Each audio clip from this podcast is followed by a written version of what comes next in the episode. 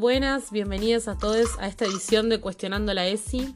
La idea del programa de hoy es charlar con tres distintas panelistas, eh, Flavia, Cintia y Paula, sobre sexualidad en personas con discapacidad, específicamente auditiva, abordando las dificultades con que se encuentran a la hora de acceder a la ESI. Con este fin vamos a compartir primero la experiencia sucedida en la escuela secundaria Dr. Ramón Carrillo. La oyente nos cuenta, la situación problema es yo trabajo en un hospital público, es un nivel de atención número 2 y número 3, y atención primaria de la salud es un nivel número 1. Estoy con toda mi carga horaria en el Hospital Municipal de Morón y me ofrecen dar charlas de educación sexual, no existía el término ESI en este momento, en escuelas de nivel secundario. Junto con el asistente social nos acercamos a la escuela y nos plantean las necesidades de los chicos. Siempre es todo por referencia en una de las escuelas. Em, en una había una maestra que tenía una hija con hipoacusia que nos contacta a ver si yo podía dar una charla, a Donoren por supuesto, sobre educación sexual en esta escuela. Si bien yo ya había hecho el primer nivel de aproximación al lenguaje de señas, estaba lejos de poder ser intérprete. Me contacto con la directora, que es muy amable, y se ofrece a ella ser intérprete. Finalmente voy a la escuela, me presento, y a partir de ahí estuve aproximadamente dos años yendo dos veces por semana. El primer encuentro fue realmente muy difícil porque estaban muy enojados conmigo, en realidad con la institución de la salud me di cuenta después. No había existido un profesional que se hubiera acercado a hablar con ellos, o cuando acudían a un consultorio médico nadie podía hacerles de intérprete a menos que fueran con un acompañante, y cuando tenían que entrar solos no tenían contacto alguno con lo que era ginecología, obstetricia, adolescencia, etc. En el primer encuentro se basó en ese enojo que me plantearon, la bronca que les daba no poder ir a una unidad sanitaria, a centros de atención primaria de la salud, hablar de los temas que a ellos les preocupaban, como conocer métodos anticonceptivos, conocer los cambios del cuerpo, las identidades sexuales. En ese momento no se hablaba tanto de identidades de género, orientación sexual, ¿no? El primer taller fue presentación y los cambios del cuerpo. Eran adolescentes de aproximadamente entre 15, 13 perdón, y 15 años lo mismo que uno daría como una clase de ESI sobre los cambios y modificaciones del cuerpo, pero también con sentimientos, la relación con los pares, con los padres, etc. Después tenemos un segundo encuentro donde hablamos directamente de métodos anticonceptivos. El siguiente hablamos de drogadicción. El otro hablamos de trastornos de alimentación. Y el último de infecciones de transmisión sexual. Siempre con juegos, con una intérprete al lado. Al principio era muy difícil comunicarlos comunicarnos. Después ellos fueron poniendo sobrenombres. En mi, en mi caso, perdón, yo era Rulitos porque tengo muchos rulos y esa pasó a ser mi identificación. Lo que hicimos fue un nexo entre la escuela Ramón Carrillo con el Hospital de Morón. El nexo particularmente era yo y a lo que nos fuimos comprometiendo a que ante alguna eventualidad o algo particular que le pasara a algún alumno de la escuela, se contactaran conmigo y inmediatamente les dábamos un turno con la especialidad que necesitaran. Tuve la suerte de que a lo largo de los años, hace 23 años que estoy recibida, pude estar en el parto de dos de las chicas con hipoacusia que eran estudiantes de la escuela. La verdad que es una de las grandes alegrías de mi vida haber podido ser parte. De hecho, fue sin planificarlo, ya que comencé ayudando en un control y luego hicimos el trabajo de parto. Ellas hicieron su parto de forma natural, como querían, y fue muy emocionante porque era un parto silencioso, pero también tenía sonidos, con ellas muy contenidas porque había alguien que las conocía, las podía interpretar. Bueno, después de escuchar esta problemática, vamos eh, relacionada con los adolescentes de la Escuela Ramón Carrillo, queremos saber qué opinan ustedes, chicas, al respecto. Paula.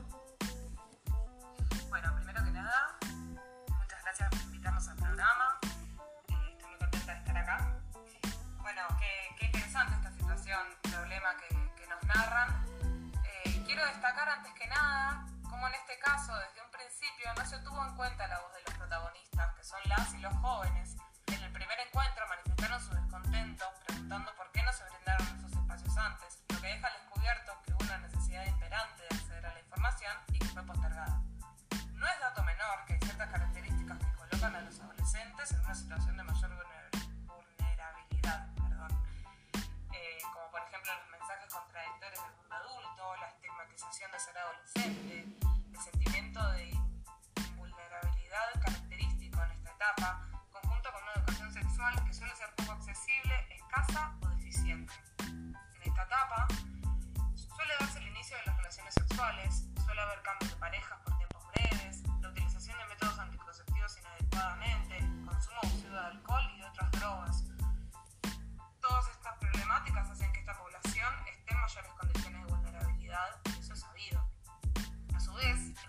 situación me planteo también qué pasa con estas dudas y demandas de saberes sobre la sexualidad y la vida misma que surgen en lo cotidiano, en el día a día de los adolescentes. Porque además de estos talleres dictados por profesionales de la salud, se debería pensar en crear nuevos espacios de escucha y de confianza para que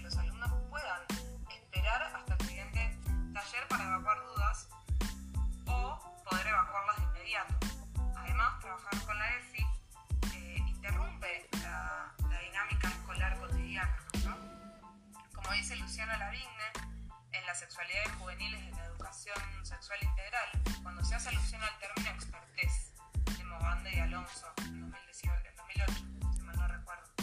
Esto significa que la concepción de la sexualidad planteada por la biomedicina promueve el abordaje desde un saber de especialistas, así como el desarrollo de acciones puntuales, fundamentalmente a través de las charlas con referentes del área de salud, como parte de un dispositivo de intervención de actores externos a la institución.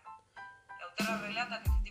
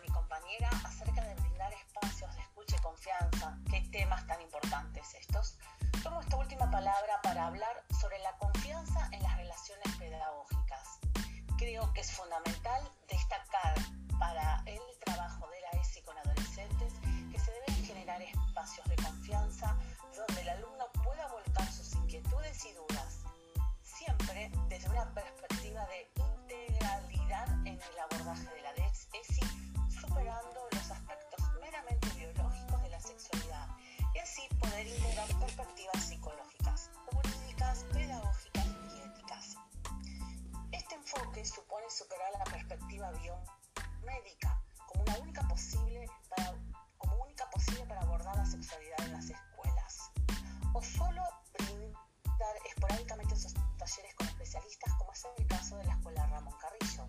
Por eso siempre tenemos que tratar de prevenir y promocionar la salud, no solamente atender casos de enfermedad.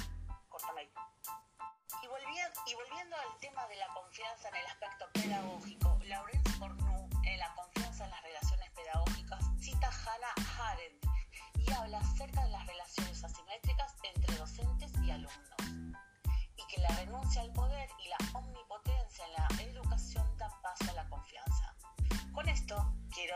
que en toda relación pedagógica se debe generar un clima propicio para que los alumnos puedan ser escuchados.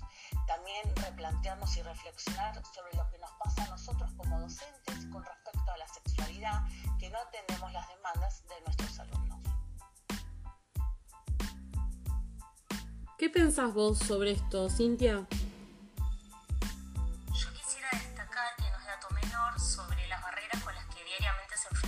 Las personas con sordera en cuanto a comunicación.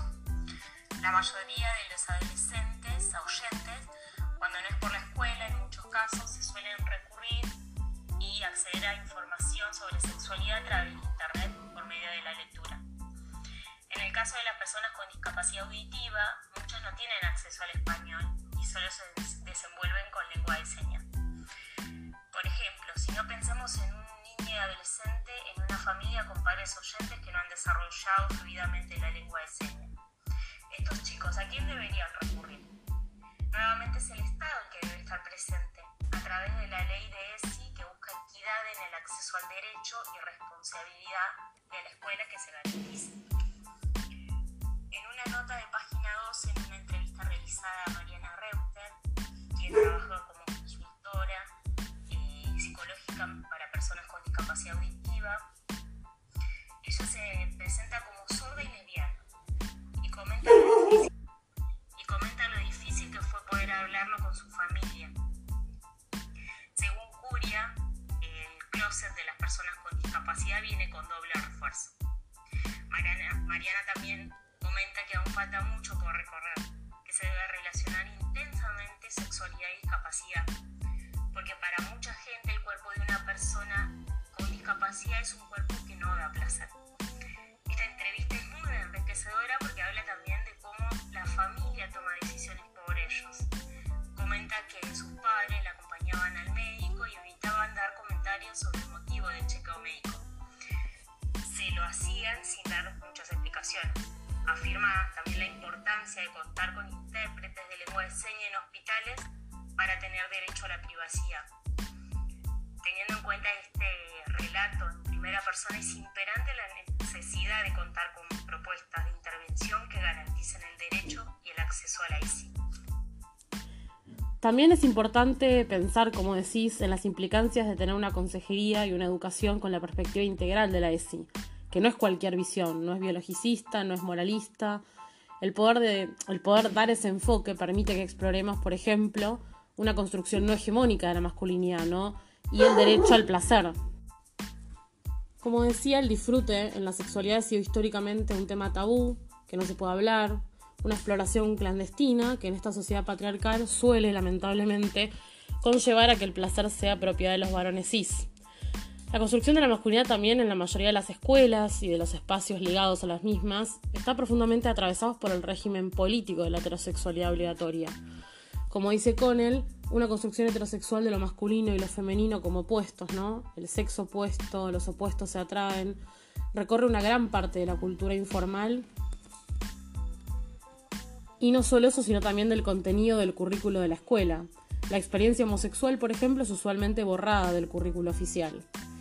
Y el pensar la sexualidad como obligadamente heterosexual hegemónica también genera varones que no pueden, por ejemplo, mostrar sus sentimientos porque es de maricón, o mostrar empatía porque es de pollerudo, o preocuparse por el placer de sus parejas, tampoco pueden mostrar afecto con otros varones de una manera no sexual, o vestirse de una manera que desafíe los estereotipos de género, ¿no? Por eso la ESI y su enfoque vienen a subvertir esto, a discutirlo, a plantear otras posibilidades y también tener consejerías ligadas a escuelas bajo este enfoque es una diferencia abismal en la experiencia escolar y de vida que van a tener estos alumnos. Totalmente de acuerdo con lo dicho, porque primero y principal, el acceso a una educación sexual integral es un derecho para todos y todas las personas sin o con discapacidad. La ley 26.150 de educación sexual integral establece que todos los educandos de los niveles del sistema educativo tienen el derecho a recibir educación sexual integral en los establecimientos educativos públicos de gestión estatal y privada. Para esto, crea el Programa Nacional de Educación Sexual Integral, que coordina el diseño, la implementación y la evaluación de la ESI en todas las jurisdicciones del país, pero los mismos quedan desactualizados año a año. De Silvina Peirano,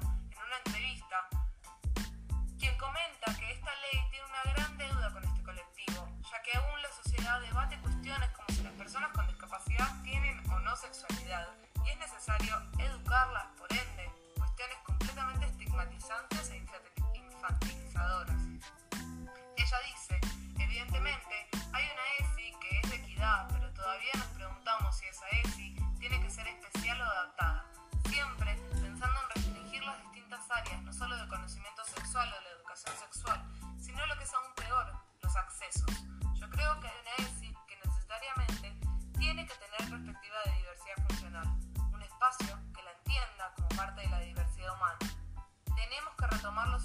ganados y todas las luchas que ya hemos dado desde esta perspectiva, comenta la profesora, con lo cual estoy completamente. En base a esto es fundamental generar dispositivos de atención como lo son los talleres implementados en las escuelas y la consejería en salud sexual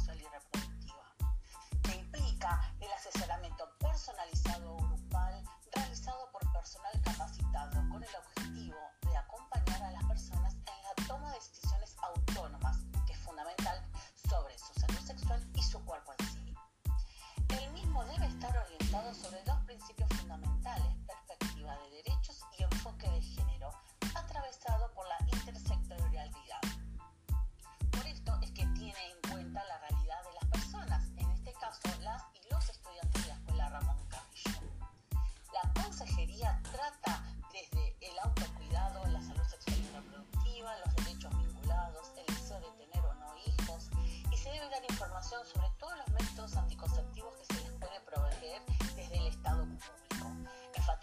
el uso del preservativo asociado a otro método y recalcar la doble protección, que es fundamental.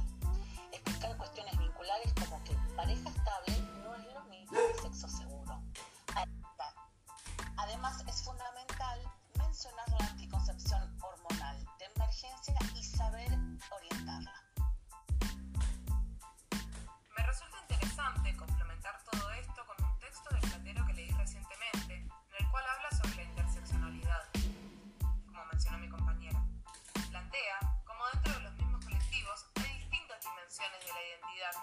modifican la realidad de las personas. Por ejemplo, no es lo mismo ser una persona con discapacidad gay que heterosexual, o mujer cis con discapacidad que mujer trans con discapacidad. Para explicar el concepto, plantea que el sujeto encarna todas estas características que le dan forma y entidad. Por ende, plantea que estas dimensiones se interrelacionan como si fuesen una maraña. En este caso, la dimensión en común es la discapacidad por hipocucia, pero no es lo mismo, por ejemplo,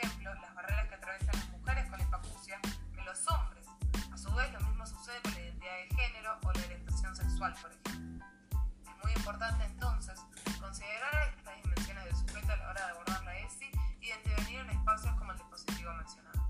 Como plantea la misma Peirano en esta entrevista, en la entrevista mencionada, perdón, la ESI inclusiva viene a ser un gran acto de justicia pedagógica y social sobre estas vidas para que se puedan cuestionar, para que nosotros, los docentes y profesionales, seamos el puente hacia ese necesario empoderamiento que estoy segura que está llegando, Realmente qué interesante todo lo que están comentando. Lamentablemente nos está quedando poco tiempo de programa. ¿Algo más que quieran agregar?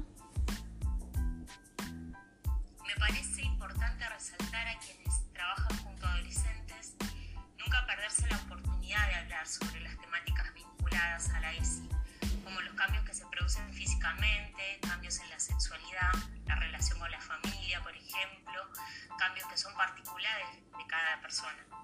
Es esencial activar la escucha y la palabra al trabajar con esta población. Teniendo discapacidad, hablar sobre estos temas es aún más tabú. Por ello es importante implementar estrategias y acciones para poder llevar a este grupo. Aprovechar la oportunidad siempre disparador y acercarles toda la información que desean. Pero principalmente escuchar qué nos tienen, qué nos tienen para decir y abordar temas con paciencia, intérpretes de requerirlo, evitando las barreras de comunicación. Respetar la decisión del adolescente sin criticar y juzgar, haciendo hincapié en los cuidados, tanto al propio cuerpo como el de la pareja.